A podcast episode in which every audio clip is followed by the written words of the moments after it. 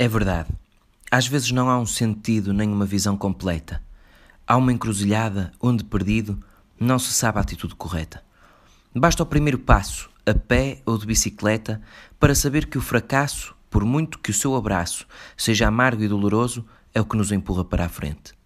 De repente, já movidos pela coragem, com a ansiedade a ver-nos da margem, nadamos no desconhecido.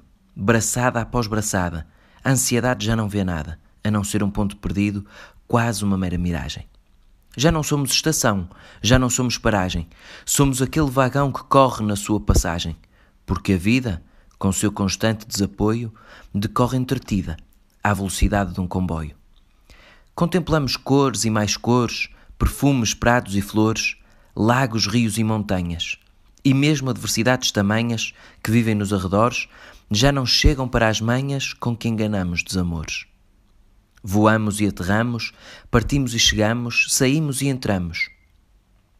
Porque há sempre uma porta de entrada que, comparada com o caminho, não é nada.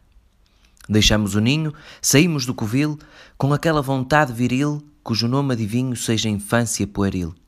Crescemos, mudamos, caminhos estreitos passamos, estradas largas e ludibriosas, casas fechadas, fachadas orgulhosas.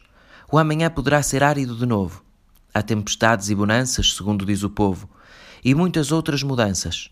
Uns gritam para parar, outros estão proibidos de saltar, mas é em si que está todo o impedimento. As torres mais altas são do desalento, que nos prende sem darmos conta, e não basta fazer de conta. Há que continuar.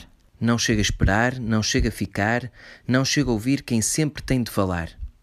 A vida não é o antigamente, onde um olhar era suficiente, onde estranhos se uniam para sempre, desconhecendo-se eternamente.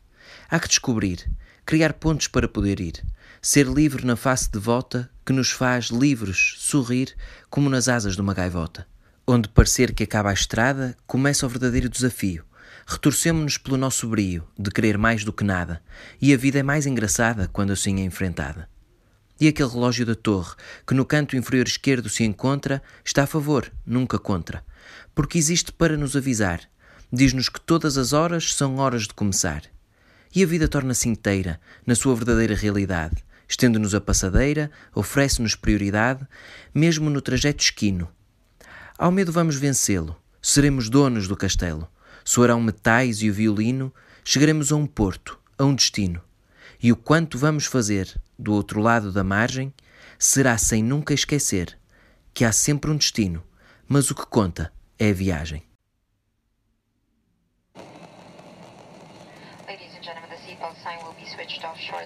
However, for own safety, we recommend that you keep your seatbelt loosely fastened in case of any unexpected turbulence.